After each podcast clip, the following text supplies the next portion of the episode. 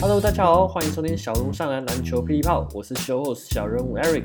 这周季后挑战赛终于开打哦，不过领航员在开打的前一天就宣布了队中两名洋将卡丁 Jack 和 Devon Reed 将不会出赛。而这支残缺的领航员竟然在第一场惨败后，神奇的拿下了第二场，是什么原因让他们扳平了系列赛呢？为什么 Quincy Davis 上场，整支领航员就焕然一新？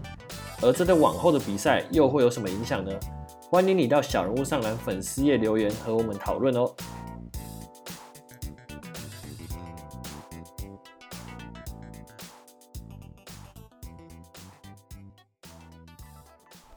Hello，大家好，欢迎收听小人物上篮篮球霹雳炮，我是你们的 show host 小人物 Eric。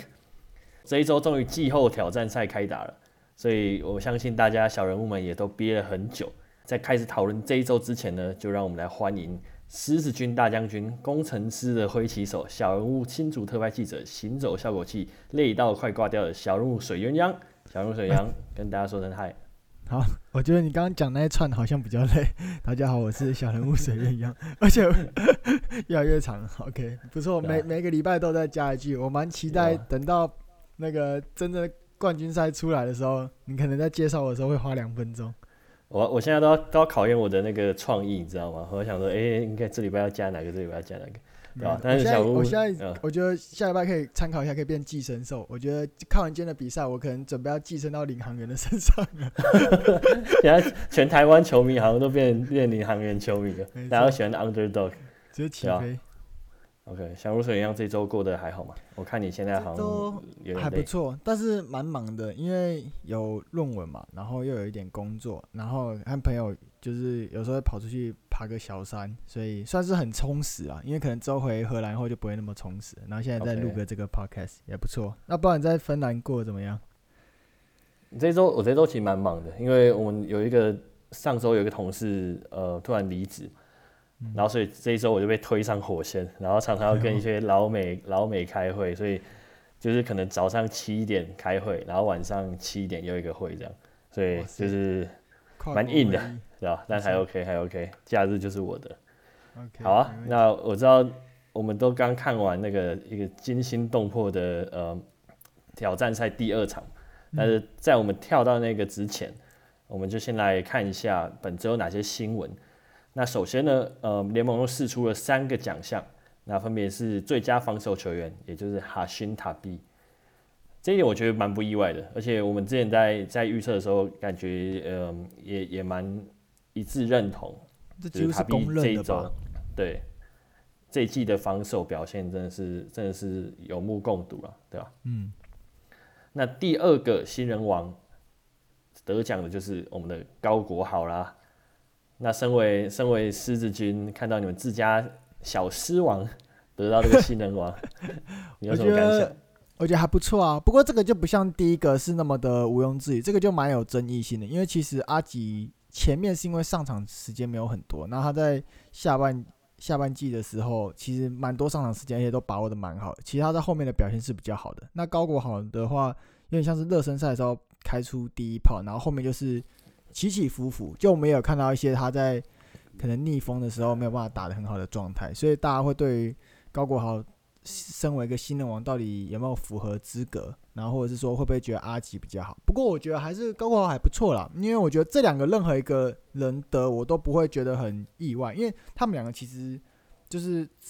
就是得到新人王的这个切入的角度其实是有点不太一样的，像阿吉可能就是更稳定，然后是真的可以做一个。组织，然后包含得分之类。那高国豪的话，可能就是他带动人气的这个部分，然后再带队整个士气啊。就像高国豪，其实你只要到那个工程师的主场，你看大家欢迎高国豪出来，绝对都是欢呼声。所以这个新人王呢，可能就是新人气王。新人气王是，对啊。然后阿吉阿吉其实也是第二名，所以这个、嗯、这个奖呃，好像是算是蛮蛮激烈的。对吧？但是有一个更激烈的，就是我们的最佳第六人。那、嗯、呃，蛮出我意料之外的，就是最后是由呃 Randall Walker 拿下，然后他是一百零六分的总分，然后略胜了呃富邦勇士蔡文成的一百零三分。然后这个这个感觉又更有有一些更有一些讨论的空间，因为我原本想说蔡文成可能是稳稳的拿下，因为虽然他的的数字在账面上面看起来比较比较差，不过我觉得他的效率是比较高的，因为他平均只有上场十七分钟左右嘛，但是 Wako 的话他是有上场二十五分钟，所以如果你把它看看，假如说你就是看的什么 Per 三十六那样子的，就是比较平均上场时间都是一样的话。蔡文成的确，他的嗯的的效率是比较高的，对啊。不过我觉得这两个谁拿我我其实也都没有任何意见。呃，瓦口拿其实我觉得反正也更好，就是说有点像是激励了一下我们新人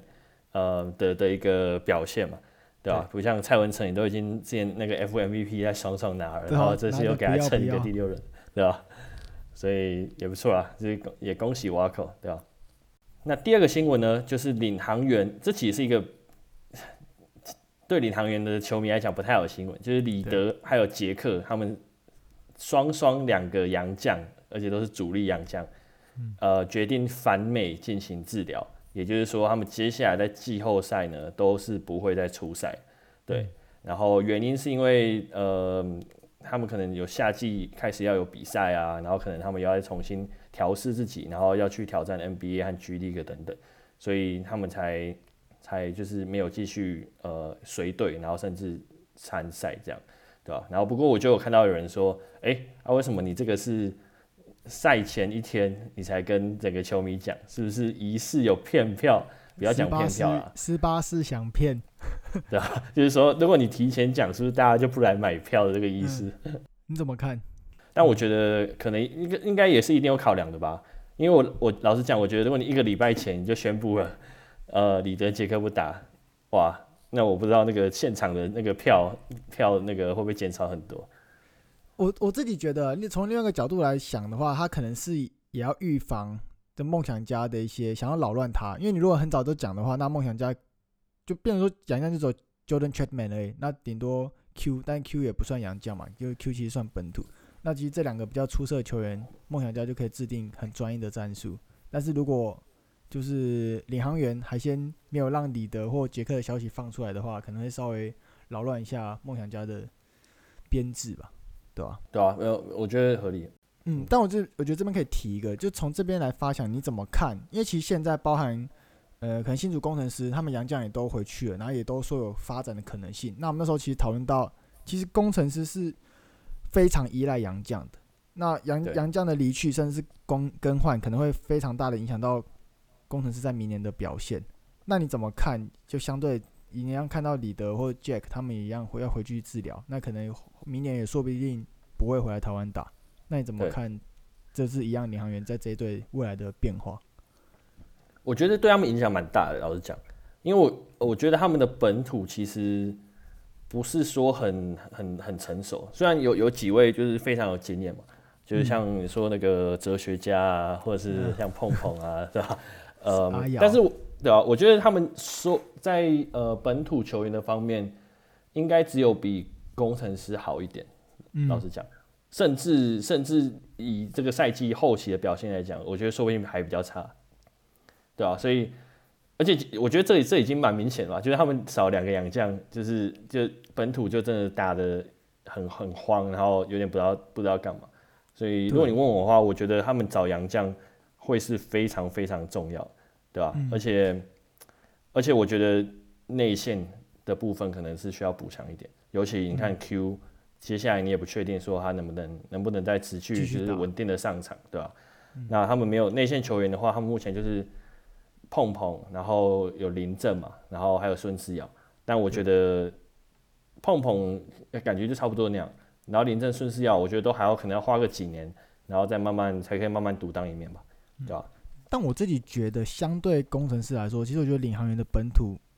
凝聚的更好诶，因为我觉得工程师基本上有点像是把洋将塞入在他们的 DNA 里面，然后绕着他们发展，但是领航员我有一种就是。他们现在因为洋将提早被拔掉了，所以这些本土已经开始在训练怎么样在没有洋将的状况下打出一场好球，就包含今天的比赛。等下我们会聊到，所以我反而会觉得说，Lead、Reed 和 Jack 如果先回去的话，那刚好这次季后赛会是让本土很好的一个训练，就对领航员来讲，对，所以甚至到明年，他们可以根据他们新年在季后赛的表现和成果，来判断说要买配什么样的洋将会让他们表现更好。所以我认为啦，就是工程师可能在失去洋将的伤害会很大，而且他们也没有比赛可以去测试说在没有洋将的状况下他们打得会如何。但是现在刚好领航员有季后赛可以打，虽然他们可以做一个很好的调整。我觉得这机会算是还不错的。哎、欸，我我觉得讲这让我想到一点蛮有趣，我我我同意你刚刚讲。然后我我就在想说，在台湾的联盟，你是不是比较难？台湾的球队，你是不是比较难围绕着核心去打造你的球队？就你不像像 NBA 这样，比如举例来讲，说七六人，他可能就是要以 Embiid 的这个球员为中心，然后我再去找其他球员，然后看怎么怎么补，然后甚至可能教练什么战术要要可能要跟他配合之类的，就是 NBA 会有这种这种情况出现。可是你看像，像像我们讲 Plus League。就好，就洋将会是主力，但洋将通常不会不会留太久，除非你是真的很忠心啊，或者是你已经有点年纪了，啊，可能像 Garcia 那样，他觉得可能回美国没什么没什么机会，那可能可以，但是你说要围绕着几个明星球员去打造你的球队，好像比较难有这样子的发展，对不对？我我觉得没有，因为他的风险太高了。我觉得像工程师，他有试图在为塔比打造一个专属于塔比的。起节奏，还有一些战术，例如说可能会等塔比过来后，那可能高国豪跟他配，就一个就是从外面传到里面，然后他在里面做单打。但是这个战术，你你你很难期望说你每年都可以这样啊。但是我认为，如果有今天有个很本土球员，然后非常强的本土明星球员的话，我认为就有值得打造的这个的这机会。但是目前比较少看到，因为 NBA 通常那样围绕着打，是因为我们都知道他是明星球员，所以你只要配合让他打得舒服。打得快乐，我们的球队就很好赢。但是台湾的话，比相对来说比较少一点，而且台湾都是，我觉得都还蛮讲究团队篮球的，对吧？比较少那种个人主义非常强盛的风气，对啊，那那我就在想说，让他们要怎么样去打造他们的球队？觉得他们的方向会是会是怎么样？会是变得说比较以教练为核心吗？因为像以梦想家来讲好了。我觉得他们就是一直非常以教练为导向去打造整支球队的，就包括说他们找来的人都是呃要有外围能力，然后速度也都要够快，然后没有那种像林政和孙思尧这种，你就很难想象他们会出现他们的阵容。所以梦想家我觉得是教练教练导向，但但其他呢，我觉得从是不是本土，我觉得从本土出发也没什么不好，就是可能就变成说你就拆成本土的整个体系，呃，可能进攻跟防守。的的体系，然后你再去找洋将，哪一些洋将可以是有点像加强这个这个体系的，不知道，只是我一些想法。我觉得这可能是一个方式，就每个教练他们其实都有不同的风格嘛。那像刚刚提到，其实梦想家他的教练的风格很强烈，他有点像是 framework 就摆在那边，那就看有哪些旗子，再把旗子啵啵啵塞进去，他不会特别看说这个旗子有什么特点，然后去调整整个战术为了符合他那个特点。那梦想家感觉就是他的战术就是一开始就他就想要这样塞。然后可能根据这棋子的特性，所以它有点像是对事不对人的那种感觉。对，对，我觉得，我觉得这样子的话，是不是我们可以说在，在在台湾的联赛，嗯、呃，管理层跟教练的这个这个影响力就又更大，就变成说他们、嗯、他们必须要想出一个方向，然后来去组建他们的球队。因为老实讲，工程师虽然这期后半段打不错嘛，嗯，不过我觉得有点像是。该怎么讲？就是对靠洋将，或是有点误打误撞，就是可能洋将真的表现的很出色，然后磨合磨合的也是到后半段也算还 OK，所以有这样的表现。但我老实说，我并不觉得是整个整体的，譬如你像说策略或是组建球队的方向，呃，造成的，对吧？有点像是个人能力。嗯，你刚刚提到的所谓的磨合，也不是和战术的磨合，比较像是球员之间默契上的磨合。我知道你会往那边跑，我球提前给你，然后让你自然去打。那但是跟战术上的磨合，可能教练因为他也是第一次带这个职业嘛，所以他的可能的战术的熟悉的成熟度还不够高。那然后可能手里的牌也不够多以外，球员也还没有时足够的时间可以去适应。他不像富邦勇士，还那许晋哲就是不知道打 打超多年的，然后就许晋哲一抠就知道完全要怎么跑。这工程师甚至想要跑一些像什么电梯门的战术啊，也是一样，直接被破解，他根本一次都开不出来。电梯门直接卡 卡在那边，对、啊、被卡烂。哦，OK，哎、欸，我我觉得蛮有趣的，这个这个跟 NBA 就真的真的很不同了，就是因为有洋将这个、嗯、这个不确定的的球员，对啊，OK，好啊，那我们就来开始谈一下我们这周两场比赛吧。那这周两场比赛都是梦想家做客领航员嘛，所以虽然都是一样的对战组合，都是在一样的主场，都是在同一周、嗯，但是这两场却有着天差地远的一个的一个结果。那所以第一场的话，梦想家是大胜领航员，是一百零二比六十三，嗯，然后总共是赢了三十九分嘛。不过我记得在比赛当中，梦想家一度赢到快五十分，好像四十八分还是什么，嗯、对吧？然后这一场的话，杰伦是拿下十七分十六篮板，然后 Hicks 是二十七分十九篮板，所以可以说是 篮板是抓爽爽啊，真的。啊。呃，领航员的部分的话，就有有有点惨了，就是。讲不太出表现好的球员，那可以讲出表现不太好的球员，那分别就是呃 Jordan，呃 Chapman，他的整场的正负值是负四十三，然后负四三哦，负四十三，对，负四十三，负四十三，OK，哎呦哎呦，有这个日本的 vibe 对吧？没错，然后另外一个部分呃本土一格。领航员的本土一格，也就是在呃这个赛前有获得这个呃 MVP 单元 MVP 的施晋尧，对，那他打了四十分钟，然后只拿了两分，而且没有投进任何一个 field goal，对，他两分球命中命是投七中零，然后三分球投五中零，所以尿失禁到爆炸，直接尿失禁，从施晋尧变尿失禁，对吧？很惨很惨，对，老实讲这一场我看了半场之后，我就我就我就关掉了。因为我就觉得，哎、欸，好像就差不多，对吧？我觉得施晋尧施晋尧会打那么差，好像大家都蛮常讨论，是因为前面那个颁奖啊，就大家就给他那个身份先做高嘛，然后他妈也来到现场，所以他就有点患得患失，打不开，然后后来就直接爆炸尿失禁。我觉得真的蛮扯的，因为他之前有几场表现蛮好，然后都有到三十分上下，然后这一场直接拿两分，那代表那个稳定度真的是就是很看心情的影响，就基本上是没有稳定度。可言，就是他可以大起大落，我觉得还蛮意外的，居然只拿两分，而且还是罚球。我可以我可以看到一些原因啊，就是因为一开始梦想家知道他表现很好嘛，所以他、嗯、我记得他是派 Jaren Young 去去看防施晋尧，对，就是在外线的时候。那施晋尧，我相信他以前没有没有。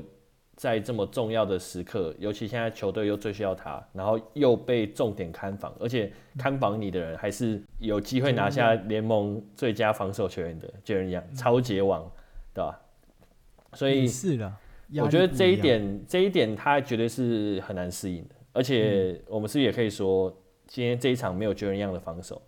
然后所以他可能就是打打的又比较开一点。对吧、啊？然后我记得，我记得那一场就是轮番防守，就是 Jaren Young 跟钱肯尼两个开始那边跟他跟他撸啊，手抱阿瑶，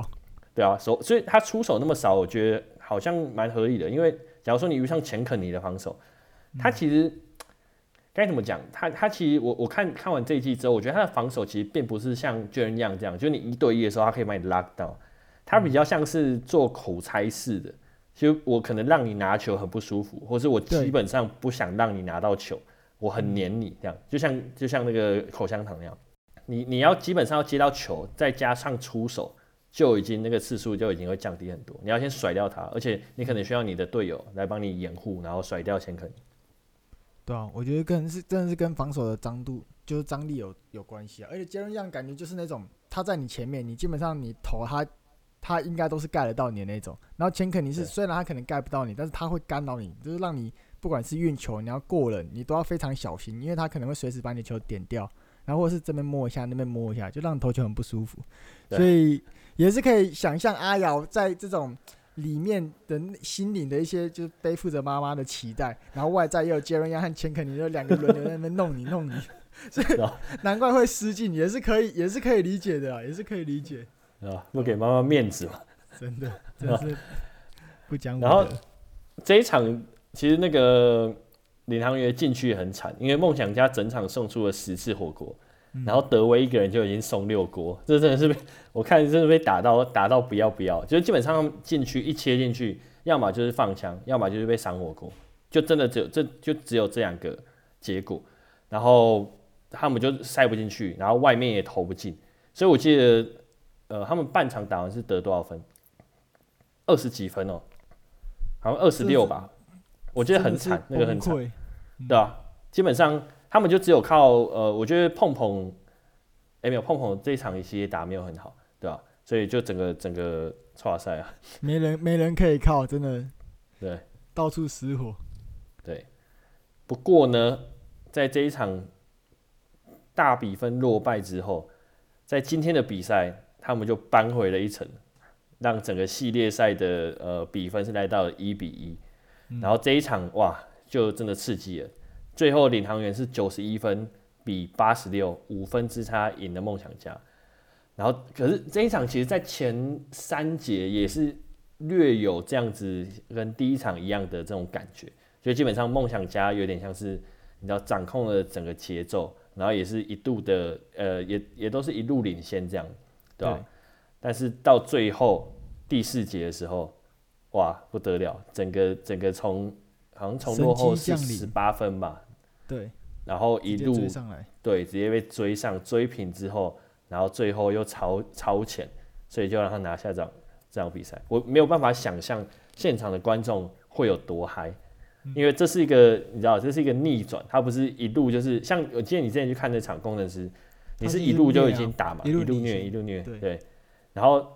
这一场就变成，哎、欸，记不记得我之前看一场棒球，好像是什么富邦富邦悍将，也是有一场，哦没有，你那场好像不在。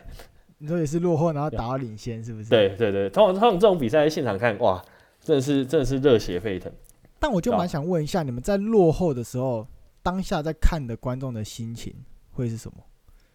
啊，你说棒球吗？就是对啊，都一样。就是你们你们是相信着他们会赢吗？还是你们觉得说输了没关系，就是表现的好就好了？我觉得棒球会啊，因为棒球是棒球比篮球更难预测。就是你敲一球，你就可能你知道，就是整个逆转的整个整个战局。那篮球我觉得就有点不太一样。我觉得篮球比较像是限制，对，你就大概看得出来谁比较强，谁比较谁比较不强。所以，除非突然有一队突然跌高，像今天那个梦想家，就突然中中邪，对啊，球是圆的，然后突然就变得不知道怎么打球，就这种这种就是可以，但是，对吧？就是比较难，对吧？然后这一场的话，上一场绕赛的乔丹跟施晋尧，就是 bounce back，呃，整个表现是算是还不错，回神，对，所以乔丹是拿下二十一分、九篮板、五助攻。然后施晋尧哇就很全面了，十九分、四篮板、四助攻，然后包括四个超节，而且这四个超节里面有三个都是在关键的的第四节，对吧？那个真的很关键，因为基本上那个时候好像是，我记得这整个追分的启动是张根玉的一个就底线，然后的四分打，然后那时候他投一个三分球，然后刚好阿吉就可能。可能一个摸毛，然后裁判就吹了他犯规。可能这张根刚好那个手部的动作比较大，所以可能那个角度看起来也像吧。这没关系，反正那个时候他们就进了，然后三分打，然后又进一球。然后接下来就不知道为什么梦想家突然好像变得不会打，因为其实第四节刚开始的时候，阿吉有其中一个八比零的攻势，就再灌了一波分。然后他就想说，哇塞，这样子再灌下去，然后我看一下领航他们的脸上的斗志，就有点像是，好吧，我就认真把这场比赛打完。然后没想到。张哥进了以后，然后就嗯，但是我这边我必须还是要讲一下，就是你不觉得领航员他们的人都很没有斗志吗？就是他们没有人会带动全场气氛，就已经一路一路已经把落后十八分要追上来，你们好歹嗨一下，就是摇一下或者捶一下捶一下自己的胸口或什么之类的嘛，都已经叫那个圆那个星星的，就是就咚咚咚敲一下自己的胸口也好，他们就是进了以后也就嗯。就是 poker face 这样啊，没进也是、哦、嗯 poker face，我好像就完全不知道说，好像我还以为是梦想家在追分呢。我一直都这样觉得，所以就是没有那个激情，然后对对对，对吧？那对吧？但是但 anyway，但我我觉得这个激情的一个核心元素，真的就是 Q 了，就是他是有办法带动整个全队的这种你说激情也好，或者是士气，呃，因为他在场上就会讲话讲很大声嘛。那甚至有必要的时候，或者一些肢体，像我记得他今天好像就好像第三节很不爽之类的，然后就有就是这样挥臂，然后就一样咆哮，然后大声讲话这种，我觉得这种东西是会感染你的队友的，对吧？因为你就是可以可以，可能第一个你就是至少大家会专注嘛，大家就哎、欸、怎么了？突然有一个人这样子这样子在那边叫，而且而且我觉得真的有感受到那个节奏感觉，就是到时候真的在追分的时候，其实 Q 真的很重要。就算他得得分没有很高，但是如果你有看比赛，你就知道当时那个时候在追的时候，其实梦想家有试图想要再往回打，但是他们外线呢，就是一直配来配去，就配配到德威拿到球站到三分线，然后德威就投就没进，但是要到禁区呢，Q 又站在里面。所以基本上以 Q 的身高加上他对整个球队的理解，就他都可以把它封阻下来。然后再加上阿瑶，我们刚刚提到他有三个超节都发生在第四节，所以那个时候变成一直领航员可以不断的转换快攻，但是呢，梦想家却没有办法去把分数再得回来。那在此消彼长之下，就直接拉出一波超大，就直接冲，剩下八分钟吧，就直接把那十八十八分的落后直接追平，然后再倒赢，我觉得真的很夸张。我觉得，我觉得你刚刚讲的一个重点就是说他们的失误跟呃还有反快攻，就我觉得这个其实基本上就是为什么领航员可以可以直接超过原因。但我想我想谈一下失误，就是因为你刚刚说呃施晋尧有关键超节嘛，对。但老实讲，我觉得那个超解是关键没错，但它并不是那种由他去策动的超解，对，全部都是梦想家的低级传球失误。对，所以就让我就开始在想说，为什么你前三节都控制的算还 OK，但你第四节就突然就突然崩掉，然后我又去看一下，我发现德威的是贡献贡献值最高，所以我在想说，会不会是有有没有可能是因为体力的关系？就是我记得包括德威跟瓦口，瓦口我觉得这一场有点不在状况内啊，就包括他命中率也是，但德威的部分，我靠，你上一场让他打了三十七分钟，然后这一场。这一场他整场打下来也打四十分钟，所以我觉得他到最后让我让我感觉他有点已经有点闪神，就相较于第一节，他第一节打的真的是非常好，就是他第一节让我打打的让我觉得我有点认不出来那是那是李德威，就是他的那个脚步很漂亮，然后他他也开始会传一些小球给空切的的球员，像我记得他今天有跟塔克配合一球，我觉得哇哇真的很赞，对吧、啊？所以。那那你觉得还没还第四节他们还发生了哪些事，然后让领航员可以这里追追过？我自己觉得第四节他们没有，就是节奏没有拿回来，而且他们在在被追的时候，他们不知道在进攻的时候谁应该要做什么事。我自己认为让德威在那个时候还投两球三分球，我就觉得蛮奇怪的，就可能传一传，然后传到德威空档。然后就像像你刚刚说的嘛，他已经上场那么久，已经有点恍神了。那他对对立道掌控本来就不是一个中锋可以做得很好的事情，然后你还让他投三分球，而且投了两两三球，我觉得这很奇怪。这就代表他们进攻的战术没有去没有去配合好嘛？因为照来说应该是射手去出那个球，那德威应该往里面沉。那再看如果射手投不出去的话，是不是可以往里面做一个配合？那他们就没有配得很好。然后我觉得 Julius 也没有在该喊暂停的时候喊。我在想，他是不是也是很有自信，想说啊，你知道吗？就是你知道，我们都领先，拿的啦，对啊，领先十几分了，拜托，那就领航员那几个小猴子，让他们进进几球，哪有什么问题？然后结果就一直在追的时候，他也没有喊暂停，然后后来就直接崩掉。那像刚刚有有提到说，他们发生几个低级失误，那真的是传球的时候真的是没有在看，所以阿尤就直接，他也没有说真的是超级难的抄截，但是就是他有那个专注度，那他知道球会往哪边去。那他手就去点，所以有人认为这点还不错，因为其实上一场在比赛结束的时候，Q 就有说，他们他们其实觉得他的队友这样打球这种态度是根本不行的。那我觉得在今天这一场，Q 其实就适时的去出来去喊话，说你应该要干嘛干嘛，然后专注，然后例如说有些人不要让他进来，就不要让他进来。为什么可以让他们抢到进攻篮板？这种东西他就去喊出来去沟通。哦，有有有有。因为对，其他人就很像公务员，他们不太讲话，所以基本上就是要让 Q 来策动这个东西，去把这个感染力去做出来。那我觉得他们其实都有接收到那个来自 Q 的长官的这个指示啊，所以他们就打出好的表现。真的真的是公务员，他们就是真哎真的有专注咯，然后防守真的是很愿意去看到球过来的时候会去接，不然以以前可能就是你知道，就是盯好我面前的，那他进了就算了。对，所以我觉得还不错。因为我记得 Q。他今天就有大声喊那个 box out，就是因为他他发现有人有人让外面的人进来冲抢篮板，所以他就很很美送，他超美送。然后哎，真的还是骂了就有用，那那真的也是还不错，要要凶要凶。第四节梦想家还有一个很严很一个一个很大的原因，嗯，会输还有一个很大的原因就是他们三分球怎么投都投不进，就是突然全部都失手。嗯、就不管说德威，德威其实本来命中率其实就真的不高，但你说像呃 Walker 或是甚至 Tucker，最后也好像投了几球，两球吧。然后钱肯尼好像有投，阿米也有投，嗯、但是就是没有办法投进。然后再加上我觉得，我觉得塔克整个消失了。嗯，他他我不知道他的他是在想什么，但我觉得这个已经跟例行赛不一样。就例行赛你可以说，哎，好，我我想要调试一下，所以哎，大家我听到批评声哦，就是我是有人说我他克你知道很毒啊，然后第四节在那边打铁打铁，但是我觉得季后赛你就是你身为球星的话，你就是要扛起这个责任，然后第四节极端一点像科比这样嘛，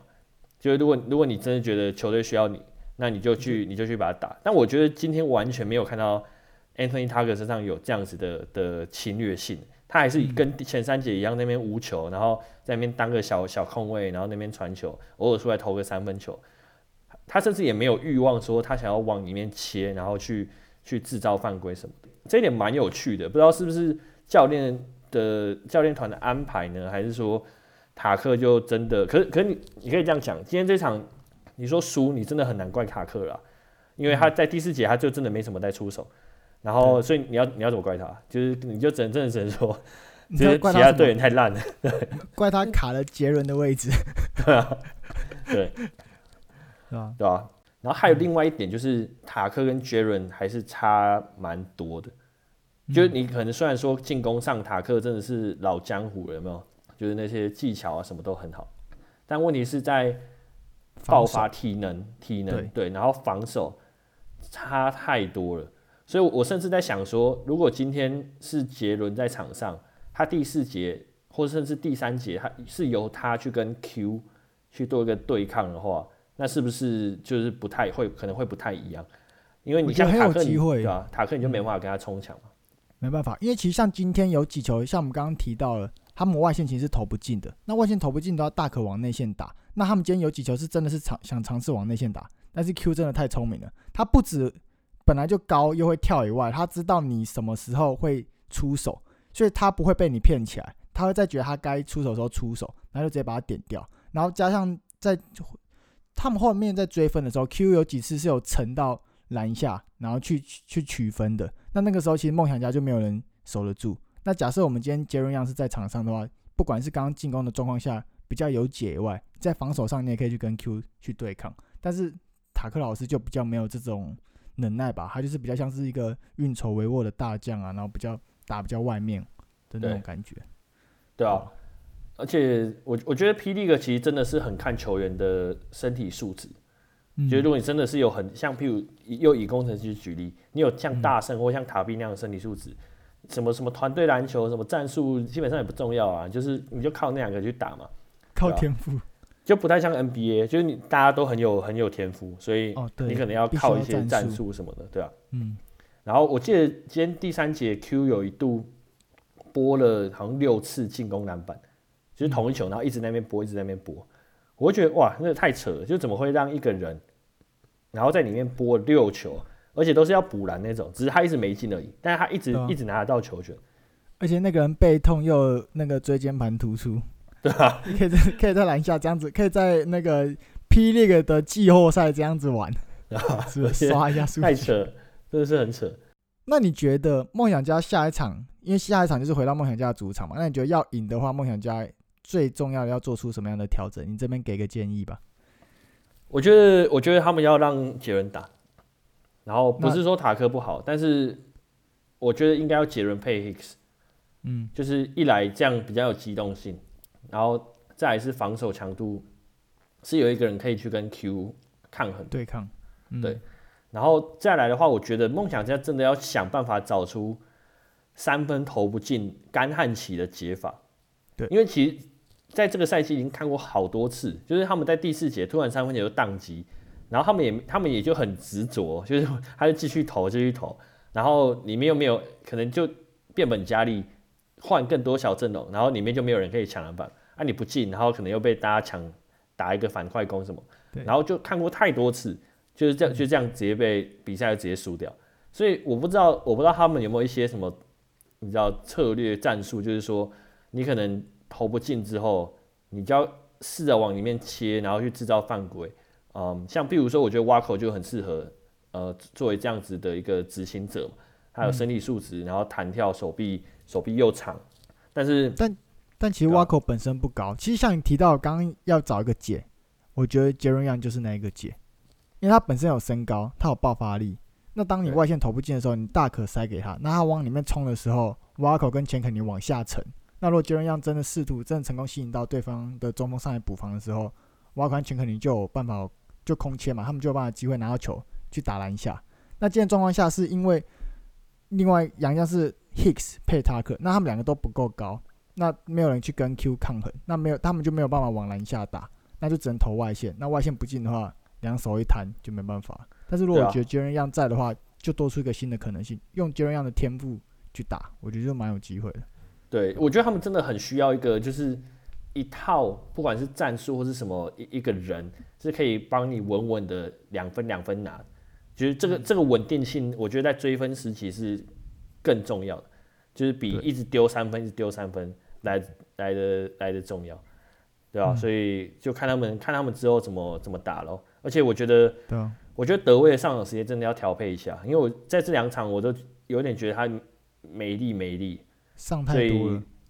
对，前面可能前面上的真的蛮多的，让王柏芝去扛一点分钟数，我觉得也不是一个什么太太糟的，因为你就真的哎、欸、被打爆，赶快再换上来就就可以，对吧？嗯、但我真的觉得德威第四节的专注度跟前三节真的是有差，对，然后再来，不然如果你真的要打塔克的话，我觉得你就跟他讲，你你就是第四节无限开火权给你了，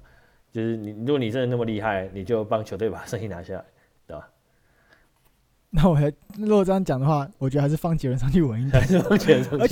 而且，你有没有觉得，其实德威会上那么久，也是因为整队的身高没有被拉起来，他才必须要放德威在上面。那假如今天杰伦上来的话，那你更有机会可以把王柏志放上来顶一下，让德威休息一下，因为杰伦就算比较高嘛。那你可以配一个王柏志，那一个高，那一个宽，这样 OK 卡一下没有问题。但如果是塔克塔克的话，那你里面就必须得放德威啊，不然就是没办法。没错。真的，呃，这这完全是没错，而且你第四节单阳将，你就 Hicks 也不能打嘛，除非你就是要放弃塔克。嗯、但两个都放塔克，我觉得好像也不是一个什么太糟的的选择。但是 anyway，、嗯、因为你还有阿敏哥嘛，我我真的很期待接下来会怎么发展，因为真的很难讲。尤其你看 Q 又又这样回来了，所以 X 因子爆发，对吧？我们就来看一下。而且张根玉这场这几场蛮准。他投篮一直给我有点像克里汤姆森的感觉，就定点射手，然后在底角一直狂丢狂丢。我不知道他投的像什么，但我知道他长得像陈汉典。对啊，网友说的，网友说的。我知道，我我也觉得很像。我我真的觉得现在的这个机会真的对领航员来说是非常的难得，因为他们要是平常在季例行赛就是以这样的这种赛打的话，他们其实有点难进季后赛，所以有点像是 Devon Reed 和 Jack 帮他们把他们。虽然他们受伤，但是他们成功推到季后赛去体验这季后赛的强度。因为我真的有感觉到季后赛的裁判的那个尺度又变大了一点。你有些肢体接触，它其实不一定会吹。那这种东西我觉得对、欸欸、这这场吹超紧，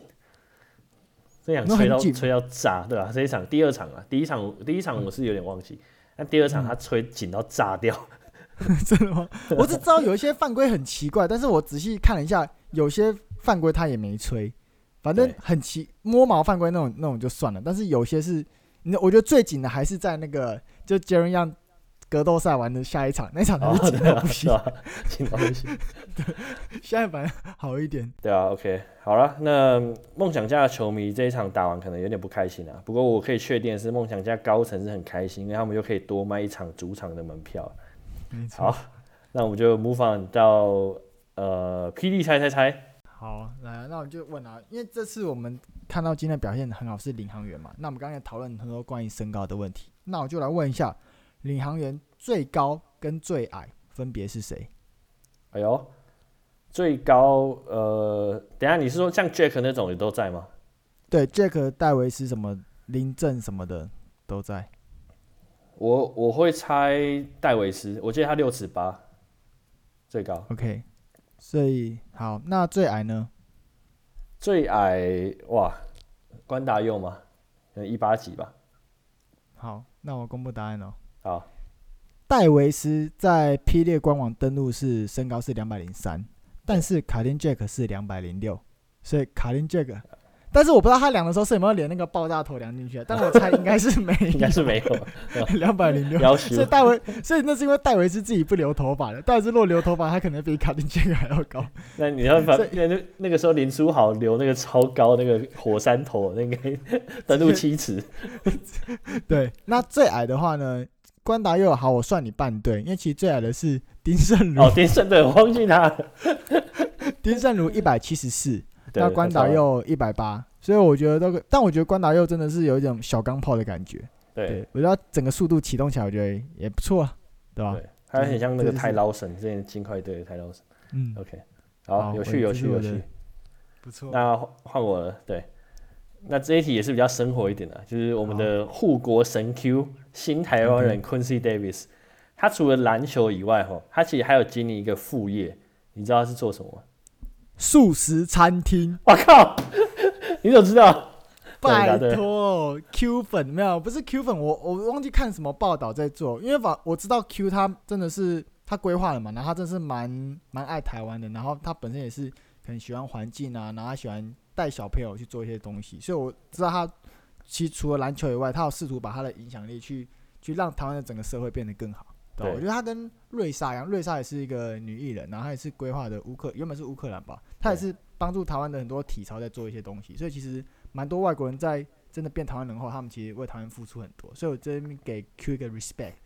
有机会的话再去当一个素食餐厅吃个饭。对啊，他的素他的素食餐厅叫做 Uncle Q 啊，Q 叔叔，对吧？在大安区潮州街，而且它里面有一个汉堡叫 Q 叔叔汉堡，